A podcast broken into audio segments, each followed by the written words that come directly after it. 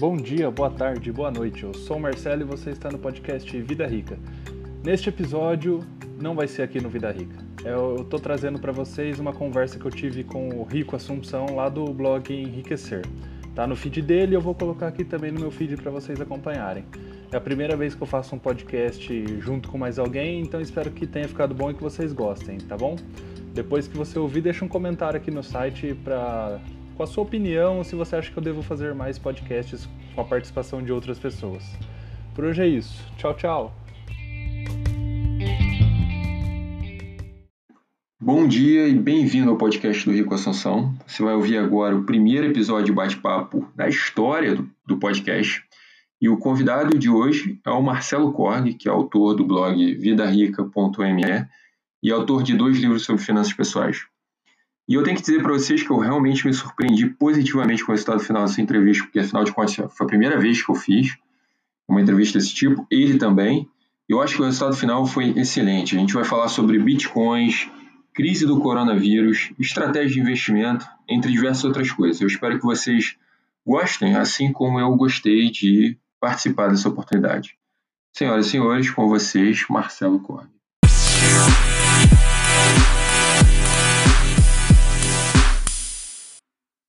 Fala, Marcelo. Pô, cara, obrigado por ter aceitado o meu convite para participar aqui desse episódio do podcast. É a primeira vez que eu recebo um convidado, então sinta-se lisonjeado por isso. Eu sinto pela sua presença. E eu queria que você contasse um pouquinho da tua história, como é que você começou com finanças pessoais, por que que você decidiu criar um blog de finanças pessoais depois o podcast, né, o Vida Rica. Se você pudesse dividir um pouquinho com a gente aqui a tua história. Opa, claro. Primeiro de tudo, obrigado pelo convite, né? Espero que o pessoal goste da conversa e que renda bastante. Então, eu comecei a me interessar sobre finanças, né, quando eu comecei a trabalhar, lá para os meus 18, 19 anos, primeiro emprego, comecei a ter salário e tal. Precisava ver como que ia fazer com aquilo, né? Que a gente, enquanto é moleque, adolescente, nunca tem dinheiro na mão. Aí, de repente, você começa a ter um salário, você começa a correr atrás da informação. Daí, pelo que eu me lembro, isso foi lá por 2008, 2009. O primeiro site que eu conheci assim foi o do Clube do Pai Rico. Daí depois o hum. Dinheirama, o Clube dos Poupadores. Daí depois começou, né? Entrei na Finansfera lá, um monte de blog do pessoal que está atrás do, da independência financeira tal. E daí os livros. O primeiro livro que eu lembro de ter lido sobre isso foi aquele clássico que a maioria já deve ter lido, é o Pai Rico, Pai Pobre, do Kiyosaki. E também li o Casais Inteligentes Enriquecem Juntos, do Gustavo Cerbasi. Daí eu comecei a interessar cada vez mais. Em 2017 eu mudei de emprego, saí de onde eu trabalhava antes e eu comecei a ter um pouco mais de tempo livre. Foi aí que eu decidi começar o Vida Rica. Comecei assim, sem pretensão nenhuma, só porque eu gostava do assunto e falei, ah, por que não, né? Vamos começar a escrever e graças a Deus está aí até hoje. Ah, interessante. Obrigado por, por você compartilhar, porque eu também tenho uma história parecida, né? mais ou menos, né? na verdade. Eu, é, você tem uma formação, você é formado em engenharia, não é isso? Isso, engenheiro civil. E de repente você começou a se interessar pelo, pelo assunto de finanças pessoais. No meu caso já é um e... pouco diferente, porque eu já até fiz a faculdade, já voltado para isso, né? Tinha um, durante a adolescência eu já pensava em investimento, em finanças pessoais, já me interessava há muito tempo, né? Na verdade, eu demorei até a criar o blog.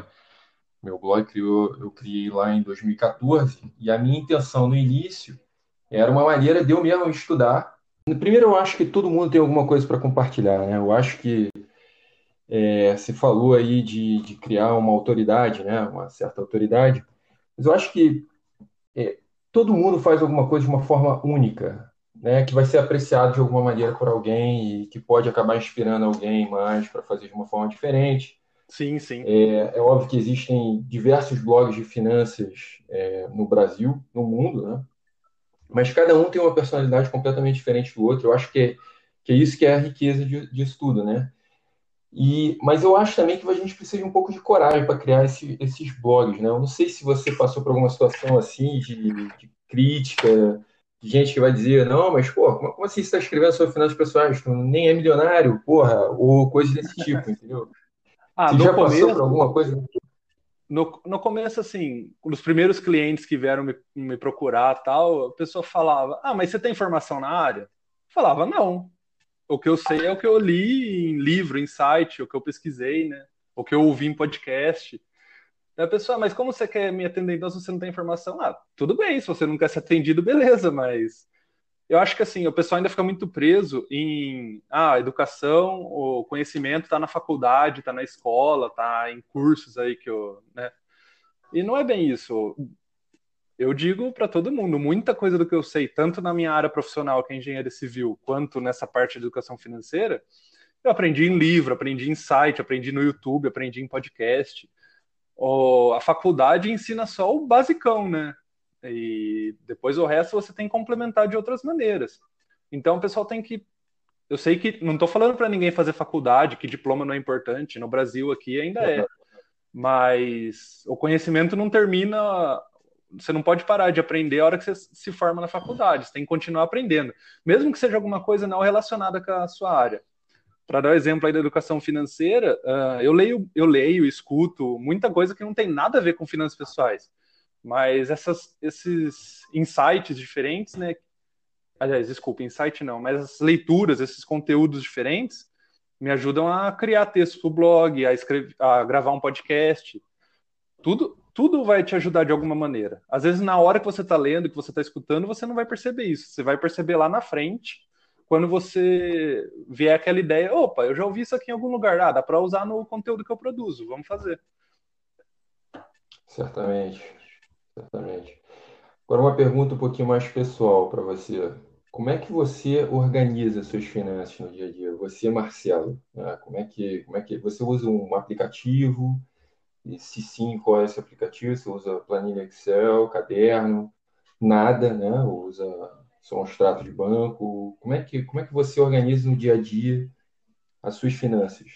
Olha, no começo, lá em 2008, 2009, eu era. Você entra no site, né, o que tem? Tem planilha, tem aplicativo. Então, eu tentei usar tudo isso. Tentei usar planilha de despesa lá de orçamento doméstico. Tentei usar aplicativo. Tinha um que era Minhas Economias que eu usava. Tinha um do Dinheirama também. Mas o que acontecia? Com o tempo, eu ia esquecendo de atualizar. então, ficava tudo bagunçado na hora que eu voltava. E daí dá aquela preguiça de você pegar a ah, despesa de 15, 20, 30 dias atrás e atualizar tudo. Daí você começava do zero. Eu fiz isso umas duas, três vezes, daí eu cansei. Daí eu descobri, eu não lembro exatamente onde que foi que eu li isso, mas que tinha uma maneira mais prática de organizar, e é o que eu uso até hoje. O que eu faço? Eu pego, eu, eu trabalho, né? Então tenho uma renda, um salário. Assim que eu recebo o salário, eu separo o que eu posso investir, pago as contas do mês, né? Aluguel, mercado, água, luz, telefone, etc. E o que sobra eu passo o mês para os outros gastos, para comprar roupa, para sair para jantar fora, enfim, para comprar livro. Isso é assim que eu faço. Deu certo porque é uma coisa mais prática que você não tem que ficar lá anotando toda hora, atualizando aplicativo e tal. E para mim funciona. Lógico, não vai funcionar para todo mundo. O pessoal às vezes acha meio estranho, mas como assim você não anota nada, tal? Mas para mim deu certo, é o que eu faço. Isso é interessante, mas você, chegou a ler isso em algum livro ou você aprendeu assim na marra uma coisa que você. Porque a, a origem da minha pergunta é porque existe um livro, não sei se você já leu, que é o Eu Vou Te Ensinar a, a Ser Rico, de um americano que é de origem indiana e tudo, que ele explica exatamente isso, um sistema desse. É, eles chamam de um sistema automático, né? Que você já coloca tudo automático na tua conta e você vai controlando que quer dizer, só sobra praticamente o que você tem que gastar no mês, que você são gastos discricionários, né? Que a gente chama. Isso. E aí você facilmente consegue regular isso pelo extrato do banco. Né? É, não sei se foi, foi esse livro que te deu essa ideia ou foi testando todos eles? Não, eu não li isso em livro nenhum, mas eu lembro de ter lido em algum lugar. Agora eu não lembro se foi no, em algum blog aí da Finansfera ou algum site de investimento de finanças pessoais, mas eu lembro que eu li. E eu achei muito prático. Daí eu falei, vou testar. E funciona, para mim funciona. Lógico, você tem que ter uma noção de quanto você gasta no mês. E de preferência, o que ajuda muito também a, a isso funcionar é não usar cartão de crédito. Eu sei que é bom, uhum. que dá milha e tal, mas se você começa a usar o cartão de crédito, você acaba descontrolando um pouco. Então, eu evito usar cartão de crédito, uso só quando não tem jeito mesmo. Alguma compra online, ou que nem aquelas tags de pedágio que eu tenho também uhum. no meu carro, que daí cai direto na fatura. Mas assim, eu uso o mínimo possível, porque o cartão você não tá vendo o dinheiro sair, né? E daí a hora que vem a fatura você toma um susto. E então eu prefiro usar tudo, passar tudo no dinheiro ou no cartão de débito, porque daí eu sei que eu estou gastando o que eu tenho mesmo na conta e não vou ter nenhum susto depois na, na hora que chegar a fatura do cartão. É muito interessante. Realmente, dentro do sistema, é por isso que eu acho que finanças pessoais é muito longe de, de simplesmente reduzir para o que é certo e o que é errado. Né? Eu acho que tem muita coisa em jogo aí. Eu acho que dentro do seu sistema ele, ele se encaixa eu uso cartão de crédito, né? Eu defendo sempre cartão de crédito, mas é o meu sistema, né? O meu sistema funciona diferente do seu. E realmente no seu, como você faz um controle no final das contas, né? Um controle financeiro automático, em que depois para você fica mais simples, basicamente olhar o extrato do banco. Se você usa o cartão, você perde visibilidade, né? Isso é interessante. Então, é, é isso, aí, que... isso aí que você falou, só para aproveitar, já que você falou de certo e errado uhum. na educação financeira, né, nas finanças pessoais, é uma tecla que eu bato sempre quando eu vejo alguém falando lá. Porque virou moda, agora todo mundo fala: ah, poupança não serve para nada, poupança perde para inflação e tal. Mas assim, ah. as pessoas têm que entender para que serve cada coisa. A poupança realmente exatamente. não é exatamente um investimento. Apesar de que tem gente aí que ficou rico, aposentou usando poupança e comprando imóvel. Cada um usa o que tem em mãos. Mas assim, a poupança é uma ferramenta de para você montar sua reserva de emergência. Lógico que você não vai ficar investindo 30 anos na poupança pensando em aposentadoria. Aí você vai perder dinheiro mesmo. Mas a reserva de emergência, ela funciona muito bem. Então as pessoas têm essa dificuldade de querer colocar tudo dentro de uma caixinha e não entender que cada coisa é uma ferramenta e cada coisa tem um uso melhor para ela. Você não vai tentar parafusa, é, prender um parafuso usando martelo, entendeu? É a mesma coisa. Cada, cada instrumento financeiro tem uma função melhor, mais adequada para você usar ele. Não poderia concordar mais. E principalmente nesse momento, né? Um momento de alta volatilidade, a gente vai chegar lá, vou falar um, vamos falar um pouquinho sobre isso, mas que o Tesouro Direto, quem tem é, reserva de emergência no Tesouro Direto, é, deve ter visto que o mercado fecha constantemente em período de volatilidade, você fica sem acesso ao dinheiro, né? Então, realmente, eu concordo com você, acho que eu, é, na verdade, minha estratégia era colocar metade na poupança e metade na antiga LFT, né? E como você tem seis meses, você tem três meses ali, não é possível que em três meses o mercado feche, né? Mas aí você consegue aliar as duas coisas. É, dentro desse assunto agora de investimento, você tem alguma estratégia bem definida de investimento? Como é que você faz? Ou você investe é, por feeling ou por análise ad hoc? Ou você tem alguma coisa também sistemática, da mesma maneira que você faz com, com para organizar suas finanças? Alguma coisa lá, todo mês é uma repartição, minha carteira, meu portfólio é assim, sabe? Como é, que, como é que você faz na sua vida pessoal? Olha, no começo eu investia, eu tinha conta no Banco do Brasil, tenho até hoje, e tinha um investimento muito bom lá de renda fixa, que era a LCI. Era uma LCI que pagava um valor bom, então naquela época os juros eram altos, eu investia nisso. Daí depois eu esbarrei num, num site do Jonas Fagá, não sei se você conhece, e ele falava sobre o santo grau dos investimentos. Lógico, o título é chamativo, me interessei e fui atrás de ver o que, que era. E daí lá ele estava falando sobre a alocação de ativos, né? De você dividir sua carteira em três classes de ativo e a cada período de tempo você vai rebalanceando. Você vende o que rendeu mais para comprar o que rendeu menos. Então você dividiria lá em renda fixa, renda variável e alguma outra coisa, podia ser ouro, dólar, etc. Dividir em três partes iguais, e daí, ah, passou um mês, uma, sei lá, ação rendeu mais, então desbalanceou. Daí vendi um pouco de ação para comprar do que estava menos. Eu até, eu até esquematizei, mas eu não cheguei a usar. Daí depois eu conheci o Baster. E acho que o pessoal deve conhecer também. E a estratégia dele é parecida. Só que tem uma diferença e para mim faz muito sentido. Em vez de você vender o que rendeu mais para comprar o que ficou para trás, né? Então, que nem, por exemplo, a renda variável rendeu mais, cresceu na participação da minha carteira e a renda fixa diminuiu. Então, vendo renda variável, eu compro renda fixa. Em vez de fazer isso, daí você só compra a renda fixa, não vende a renda variável. E porque daí você evita de ficar pagando imposto, taxa, né, dependendo dos valores aí, corretagem, etc. E para mim faz muito sentido. Desde então eu virei assinante do Baster e eu acho a estratégia dele muito boa e é o que eu uso. Basicamente o que, que é? Diversificar em ativos de valor renda fixa, fundo, de investimento imobiliário, uh, ação no exterior, etc., renda variável, e todo mês ir aportando e tentando guardar cada vez mais dinheiro nesses investimentos.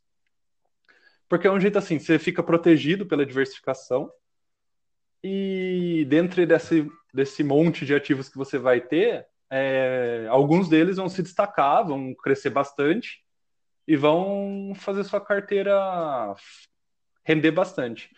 É, isso, inclusive, acho que está no. Não sei se você deve lembrar, mas está no livro do Benjamin Graham, que ele fala lá por que a pessoa, o pequeno investidor, deveria investir em, em índices, né, em ETF, etc. Porque assim é mais fácil você achar a agulha no palheiro quando você compra o palheiro todo. Então é mais fácil você achar ações que vão crescer bastante quando você tem muitas ações de empresas boas. E desde então, o que eu uhum. faço? Daí minha carteira está dividida aproximadamente um quarto em cada coisa. É um quarto em renda fixa, né, tesouro direto, um quarto em fundo imobiliário, um quarto em ações e um quarto em ações no exterior. E eu vou aportando conforme o, o, o sistema lá do Baster, para quem é assinante conhece, tem o Baster System, né, um sisteminha que ele vai equilibrando conforme vai variando a, a porcentagem né, de participação. Ele vai indicando o que você compra, que é o que está mais para trás. E eu estou contente com isso até agora. Minha carteira, apesar das perdas, teve perdas esse, esse mês aqui, lógico, mas apesar das perdas, não foi uma perda tão gigantesca do que se eu tivesse, sei lá, duas ou três ações que teriam. A gente viu aí a ação perdendo mais de 50% do valor dela. Então eu sou assim, eu gosto de diversificar bastante. Não acho que tem limite para diversificação. E desde que sejam empresas que passam no seu critério, você tem que comprar. Não, eu sei que o pessoal fala, ah, a partir de 15, 20, o risco já está bem diluído, mas sei lá, as coisas mudam, né? Eu estava até, antes da gente gravar aqui, eu estava lendo aquele livro Princípios do Ray Dalio. Eu não sei pronunciar, mas acho que vou falar o simples aqui, o portuguesado, ah. o Rei Dalio. E tem uma a parte que eu estava lendo, ele fala que da, nos últimos 30 ou 40 anos, não me lembro ao certo, das 30 ações que compunham lá o Dow Jones, só quatro estão lá até hoje. Muitas empresas não existem mais, outras foram criadas nesse tempo. Então o mercado é cíclico e a gente não sabe o que vai acontecer daqui 5, 10, 15, 20 anos. Então, quanto mais empresa boa você tiver, melhor. Essa é a minha opinião. Não, eu concordo. É, esse livro realmente é, é excelente. É, eu li no, no início, deve ter mais ou menos um ano agora. E, mas realmente eu, eu tenho falado sobre isso em relação à crise, porque, enfim, acho que a gente está. A gente pode falar sobre, sobre isso hoje, né? O momento atual que a gente está tá vivendo, e eu vou deixar você falar o que você acha. Mas o que eu tenho dito, né, o que eu tenho dito para as pessoas, ao meu ver, né, ao meu olhar, que é óbvio que, que há muita incerteza pela, pela frente, mas que eu não vejo nenhuma promoção no mercado financeiro e que deve-se sim comprar, gente vai comprando aos poucos e, é, como você disse, comprando índices, porque a gente está passando por um momento de, de, ao meu ver, de mudanças na economia, né? Não são, é, como eu posso dizer, não é nada específico a uma empresa ou outra, mas talvez seja específico até para indústrias, né? Porque é, talvez a gente esteja passando por uma mudança na forma como a gente vai passar a viver e consumir daqui, daqui para frente? Isso é possível. Então, quer dizer, as pessoas veem, às vezes, uma empresa barata e vão lá e compram, mas não necessariamente ela está barata se você olhar, comparar realmente o valor intrínseco, né? o que essa, essa empresa, né, da indústria que ela, que ela atua, que a, a capacidade dela de gerar valor futuro. Tudo isso pode ser abalado. E sempre quando eles têm alguma, algum dado para mostrar, mas no futuro a bolsa sempre sobe, a bolsa sempre recupera, né? a gente está falando de índices que não são compostos pelas mesmas empresas, né? São índices que são rebalanceados. Quer dizer, se você está comprando ações avulsas, você pode estar, estar, comprando ações que não vão fazer parte desse índice, que é o que normalmente acontece. No caso do Brasil, por exemplo, teve uma das grandes ações que tinha no Brasil durante os anos 80, a ação da Estrela, né? Que nem existe mais. Quer dizer, o mercado ele muda, né? Você pode ver índices subindo, né? pode subir, sei lá, mil por cento, mas talvez o índice que está subindo mil por cento é um índice de novas empresas né, que compõem esse índice. Não tem nada a ver com as ações que você comprou no, no momento de crise. Não sei se você concorda. Eu queria uh, emendar aqui já e perguntar para você como é que você vê o momento atual Você acha que é uma grande oportunidade? Você vê com cautela? Você acha que, sei lá, foge, né? Foge no mercado? O que, que, que você acha que quais vão ser as consequências?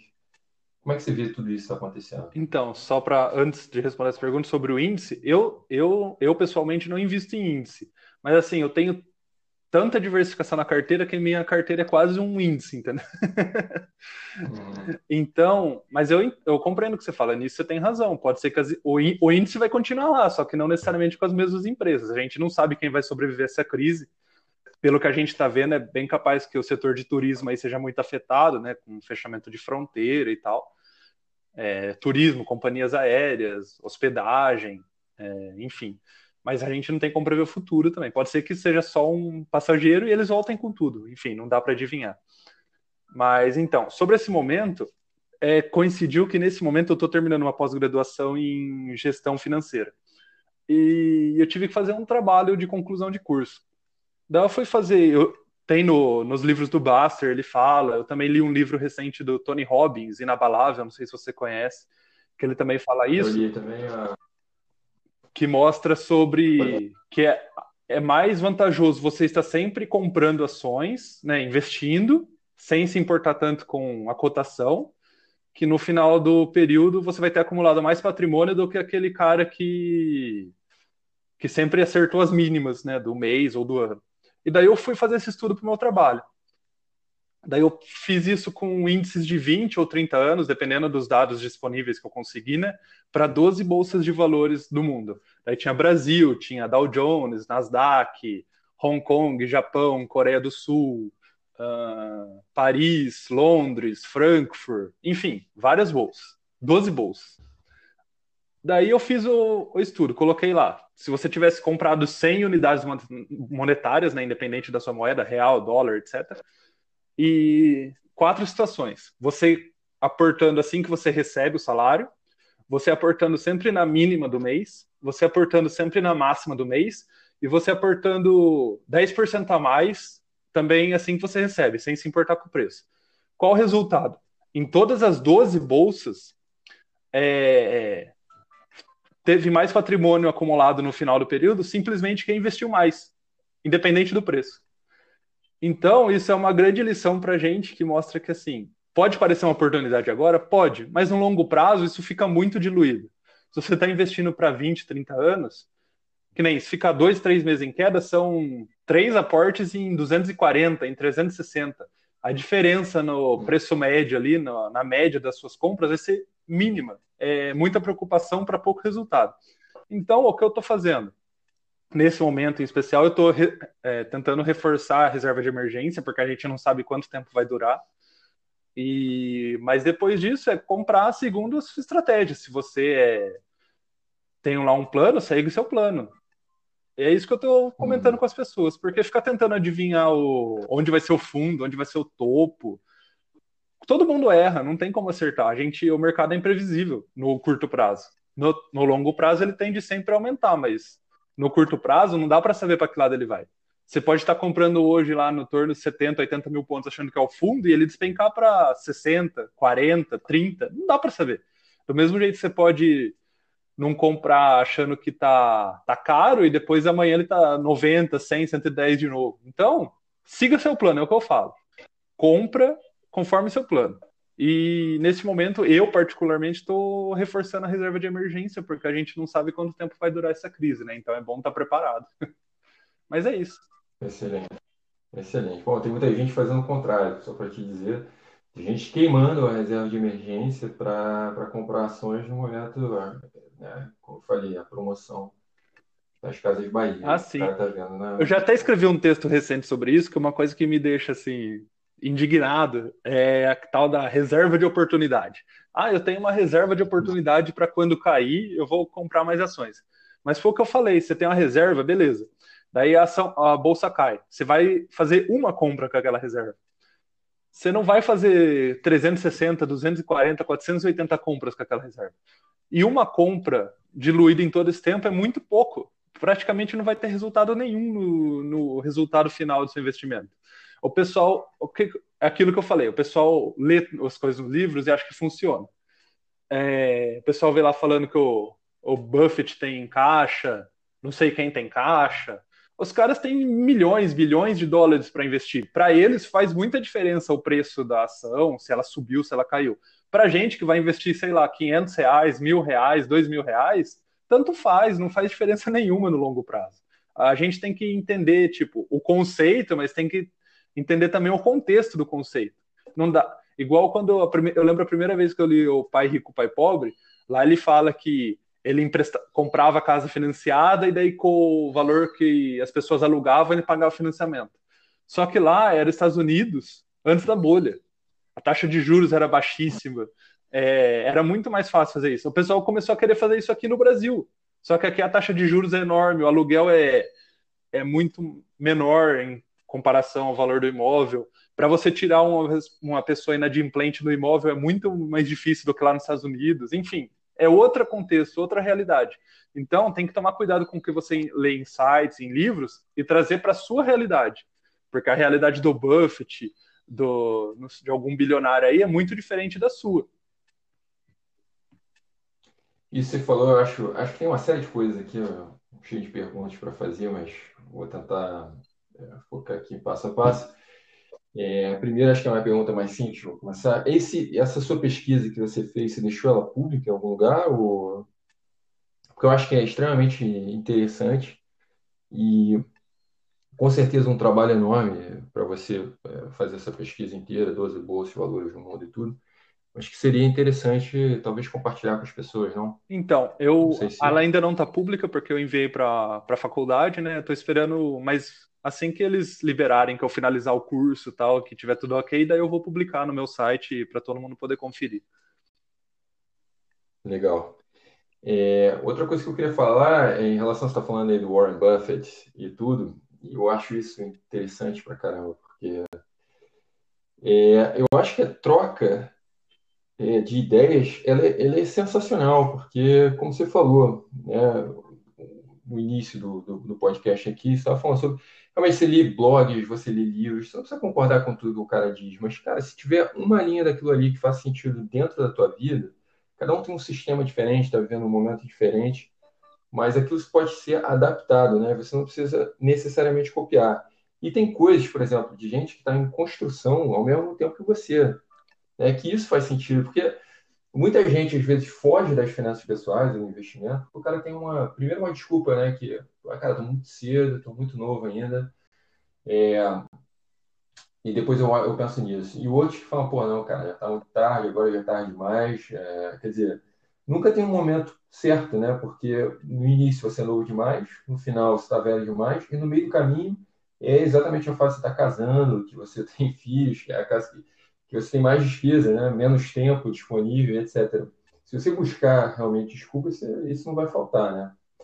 E eu queria agora falar é, um tema talvez um pouco mais, é, vamos lá, entrar na parte mais polêmica aqui, mas o que, que você acha de bitcoins e, enfim, criptomoedas de modo geral, né? O que, que você acha? Você tem, você investe, não investe? Como é que você vê? Olha, eu coloquei uns troquinhos lá em Bitcoin, na corretora. Mas assim, é uma coisa que se eu perder eu também não vou ligar muito, é um valor pequeno. Eu acho que pode realmente sair alguma revolução na parte de pagamentos, etc, disso aí. Mas, igual a gente falou do, falei do mercado agora há pouco, que é imprevisível, isso aí também é, porque basicamente toda moeda hoje não tem lastro, né? Não é igual antigamente que era lastreada em ouro, você trocava, sei lá, 10 dólares pelo equivalente em ouro daqueles 10 dólares. Hoje o lastro das moedas é o quê? Confiança. Então, se as pessoas confiam naquela moeda, elas usam aquela moeda. Se elas não confiam, elas não usam. O Bitcoin e outras criptomoedas podem sim virar uma realidade, desde que as pessoas confiem nelas. E aí é uma questão de popularização. Pode ser que pegue, pode ser que não pegue. E eu não tenho opinião formada assim, tipo, ah, vai dar certo ou vai dar errado. Eu vou esperar e ver o que vai acontecer. Sobre investir em bitcoins, é, pra, na minha opinião, é como investir em qualquer outra moeda, é especulação. Você tenta comprar na baixa e vender na alta. Então eu coloquei esse dinheiro que eu coloquei em Bitcoin, eu coloquei metade em Bitcoin, metade em, deixei em dinheiro lá na corretora. Quando o Bitcoin valoriza, eu vendo uma parte, reequilibro, e quando desvaloriza, eu compro uma parte, reequilibro, e assim vai. Mas eu não acho que é uma coisa que, tipo, vai deixar milionário, porque assim, você não vê ninguém ficando milionário, rico, investindo em ouro, em prata, em dólar. A pessoa pode conseguir algum, algum patrimônio, mas são coisas que não valorizam, não vai valorizar mil por cento, dois mil por cento, três mil por cento, igual uma, uma empresa na Bolsa de Valores. Elas valorizam, mas menos, assim como também desvalorizam menos, é uma coisa mais constante, né? Eu acho que serve como um, uma reserva de valor, né? Assim como você, quem tem tem dólar, quem tem ouro, quem tem prata, quem tem Bitcoin, também é uma reserva de valor. Igual o pessoal da Venezuela lá que estava usando para mandar o dinheiro para fora do país e conseguir escapar, pode ser viável nessas situações.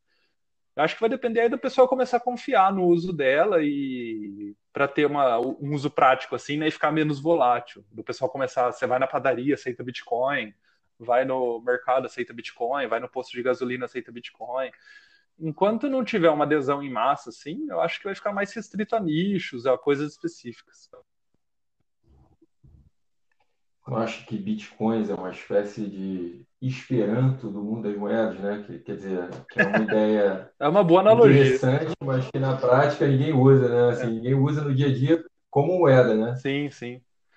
Mas tem muita coisa Mas... assim na história da humanidade, não é uma questão de timing. Tem que nem, por exemplo, a máquina digital lá, a Kodak fez a máquina digital na década de 70, só que foi totalmente fora de timing e o pessoal foi começar a usar isso nos anos 2000. Então, tem boas invenções aí, só que às vezes elas não estão no tempo certo e não pegam, né? É uma coisa que tem mais a ver com sorte, com do, do que com capacidade, eu acho. Pode ser que o Bitcoin vingue ou outra criptomoeda vingue, mas a gente só vai saber com o tempo. Falar qualquer coisa agora é dar um chute no escuro. Não poderia concordar mais. Mas aproveitando que é uma polêmica aqui, eu tuitei no outro dia, vi que você, você participou e tudo, respondeu. Eu sei que você é um cara liberal, tá sempre dentro do, do assunto e tudo. E eu queria entender essa dicotomia. É mais um, uma, não necessariamente uma provocação, mas uma pergunta realmente para a gente se fazer um momento de reflexão desse. O mercado, vamos dizer, prega sempre um certo liberalismo durante uh, dias normais, né? E, e no momento que, que, que estoura uma crise, né, o que o, o, mercado espera é a ajuda do governo, que o governo, os bancos centrais inundem os mercados com, com liquidez, que os governos distribuam dinheiro para todo mundo, que comecem com ações anticíclicas e etc. Um pouco como aquele filho adolescente, ou pré-adolescente que você tem, que diz, não, não, assim me virar, assim me virar, deixa, pai, deixa, mãe, me deixa quieto, não vem, não me diz. E que na hora do primeiro porrengue, no perrengue, sai correndo para os braços do pai e da mãe. Que, que, como é que você vê isso? Você concorda, discorda? Como é que. Então, eu acho que é uma questão de vício, de costume. Isso começou lá em 29, né? É, todo mundo já deve estar cansado de ouvir falar da crise de 29 e tal. Mas por que, que essa crise. Por que, que essa crise durou tanto? O governo fez a mesma coisa que está fazendo. Vai injetando dinheiro, salvando empresa tal. A gente tem que entender que capitalismo não é, não existe capitalismo sem risco toda empresa está sujeita a quebrar, seja porque a empresa foi mal administrada, seja porque uma tecnologia deixou ela obsoleta, seja porque o concorrente faz coisas, entrega o produto dele melhor, mais barato do que a empresa. E banco, financeira, empresa de seguro, qualquer outra coisa assim, é da mesma maneira. Só que, na minha opinião, o que acontece? Como, tal como a analogia que você fez do filho adolescente, na, na primeira vez que o filho adolescente, né, também conhecido como mercado e investidores, fez a bobagem, o papai Estado foi lá e salvou. Na segunda vez, o papai Estado vai lá e salvou. Na terceira vez, o papai Estado vai lá e salvou. Então, ele fica acostumado, ele sabe que se ele fizer bobagem, o papai Estado vai lá e salva. Só que as bobagens estão ficando cada vez maiores e o salvamento pelo Estado está ficando cada vez mais caro talvez se em 29 não tivesse acontecido o que aconteceu do New Deal e tudo isso, hoje também não estaria acontecendo isso. As pessoas iam entender que, tipo, é, más escolhas econômicas resultam em quebra e quem quebra tem que falir e isso qualquer um está sujeito. Só que naquela época o governo salvou as, os bancos, as indústrias, a, né, os grandes empresários aí ficaram acostumados. Salvou daquela vez, Aí na próxima crise salva de novo, em 2000 salvou de novo, 2008 salvou de novo, agora vai salvar de novo. Então, é aquilo. Se você não, na primeira vez, passa a mão na cabeça do seu filho, ele vai continuar fazendo as mesmas coisas e você vai ter que vai continuar passando, ele vai estar tá esperando aquela ajuda. Só que daí, qual que é a minha preocupação agora? O preço disso está ficando cada vez maior.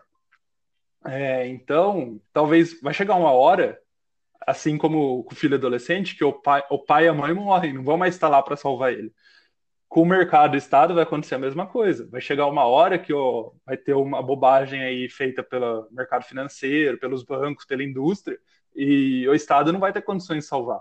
E aí eu acho que vai vir uma quebradeira muito grande. Eu, por isso que eu falo, quanto antes essa quebradeira chegar, melhor. Porque cada, conforme ela vai demorando, quanto mais tempo ela demorar para acontecer, pior vai ser, entendeu? Três livros que você indicaria para alguém. Três. Vou quebrar o protocolo e falar quatro, tá bom? Vai lá. Ó, o primeiro é Como Fazer Amigos e Influenciar Pessoas, do Dale Carnegie. Todo mundo deveria ler esse livro uhum. e ler várias vezes de preferência, porque ensina você a lidar com as pessoas. É, outros dois são dois que eu citei aqui já. O Investidor Inteligente, do Benjamin Graham. É longo, é comprido, é chato de ler, mas vale a pena. Igual você falou, um parágrafo, uma linha, uma página que você salvar de lá já vai mudar muito sua visão como investidor. O terceiro é o Inabalável do Tony Robbins, que eu também gostei bastante, apesar dele ser o master coach do mundo aí, né? O livro não é sobre coach, uhum. lógico, ele fica lá fazendo propaganda das empresas dele, dos parceiros dele, tentando fazer que você compre outros livros, outros cursos, etc. Mas tirando isso, o conteúdo é muito bom sobre investimento. E também tem uma parte que eu vejo pouco em livros que fala sobre sucessão patrimonial, que a gente vê muito aí no, na parte de finanças, o pessoal ensinando a economizar, guardar dinheiro, etc. Mas a gente vê muito pouco pessoal falando sobre como fazer a sucessão, né? Passar esse dinheiro para seus herdeiros, para seus filhos, esposa, etc. E tem essa parte aí que eu achei interessante. Lógico, o mercado americano é diferente do brasileiro, nem tudo que, que dá para fazer lá dá para fazer aqui, mas é bom que desperta para esse lado que, tipo, você não vai estar aqui para sempre, você precisa pensar no futuro do seu patrimônio e daqueles que vão estar aqui quando você não estiver. E o último, que é o, a filosofiabaster.com, que é um resumo aí da filosofia do, do site lá do Baster, que eu acho que para quem está começando, muita gente não concorda, chama ele de picareta, etc, tal, fala que não funciona e tal, mas para quem está começando, eu acho que evita muitas armadilhas que você vai ver aí pela frente evita de você ficar gastando dinheiro em curso de day trade, naquela oportunidade mágica, etc.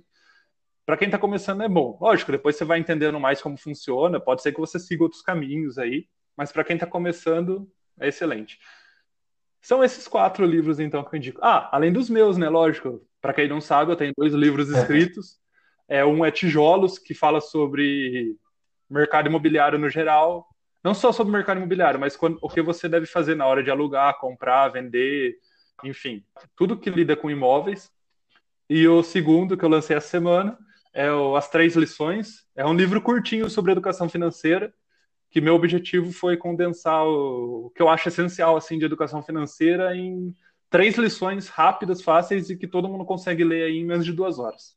Bom, depois a gente. E quais são essas lições? As três lições?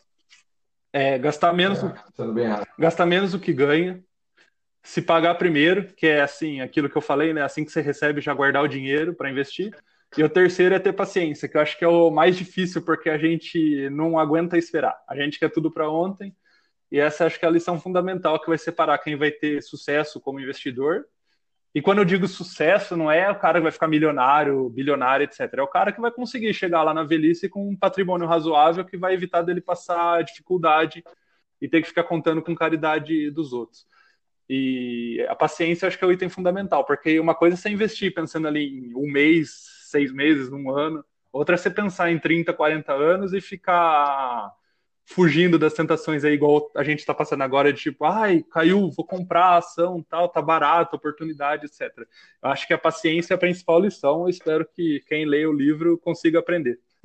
Está na minha lista agora, eu vi que você lançou essa semana, eu não tive tempo ainda de ler, mas o Tijolos eu li, recomendo, e acho um livro interessantíssimo, realmente, bem completo.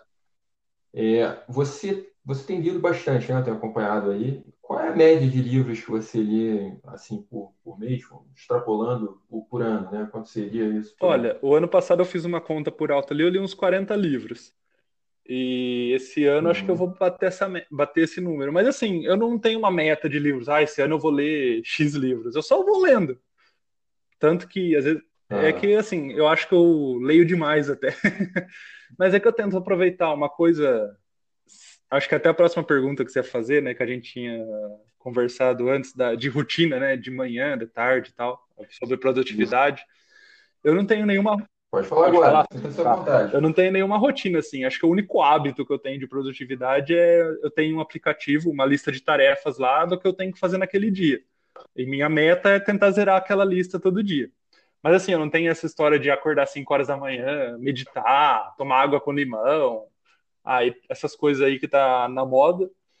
Não faço nada disso. A única coisa é que eu leio bastante. Então, de manhã eu acordo, aquele tempo que você vai no banheiro, que o pessoal costuma ficar lendo, vendo Instagram, Facebook, etc. Eu, eu abro, levo um livro, levo o Kindle, fico lendo.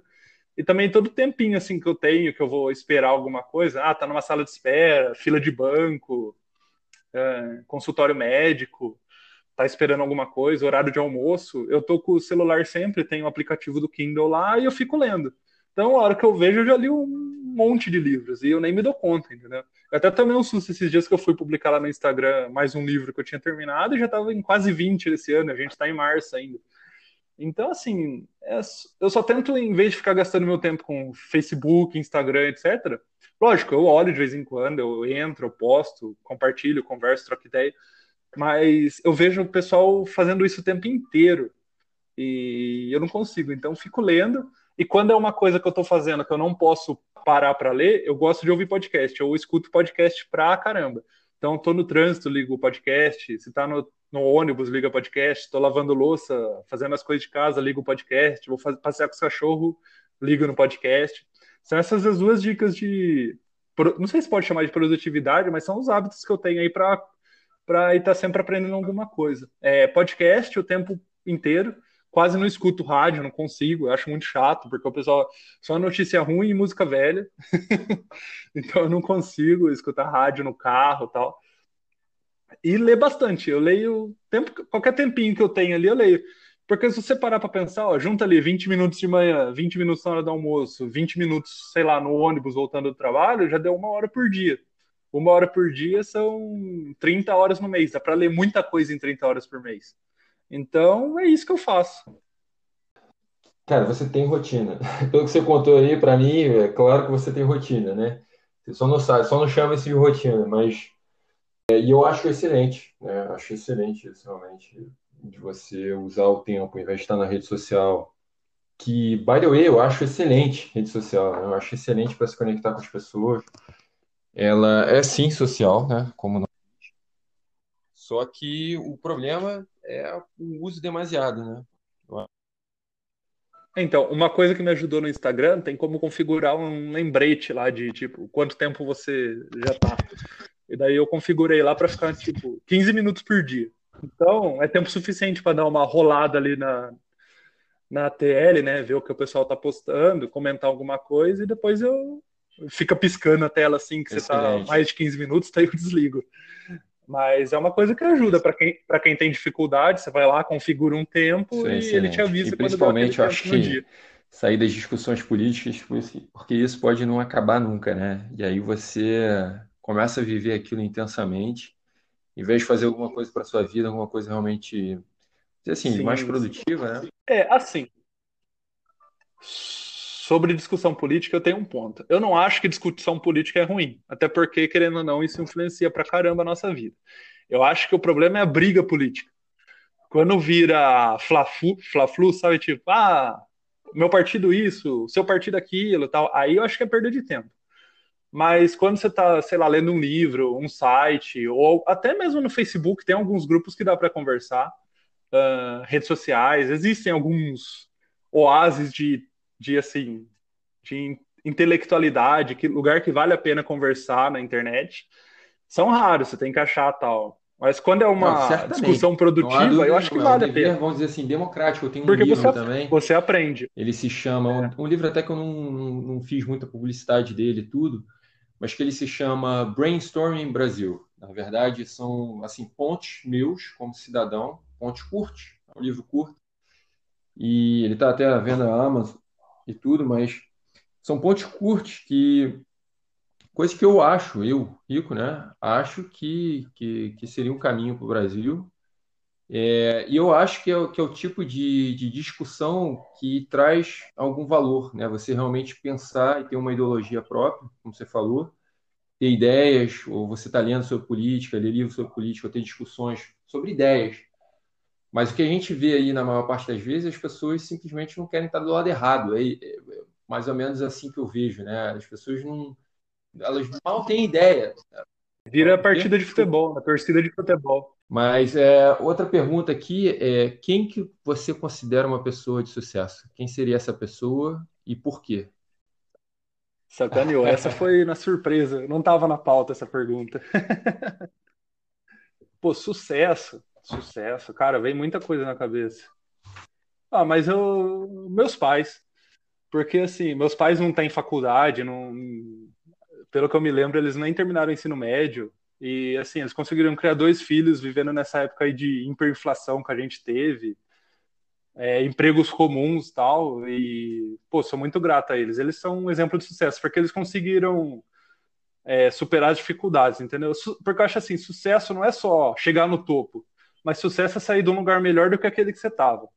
E acho que eles conseguiram isso e eu sou muito grato a eles por, pelo que eles fizeram por mim e pelo meu irmão. Que tipo de conselho você acho daria para é você mesmo aos 17 ou 18 anos? Começa a investir Boa. agora. Seja no que for, começa a investir agora. Porque depois você aprende, né, que ó, aquela continha lá de juros compostos, né, a única coisa exponencial é o tempo.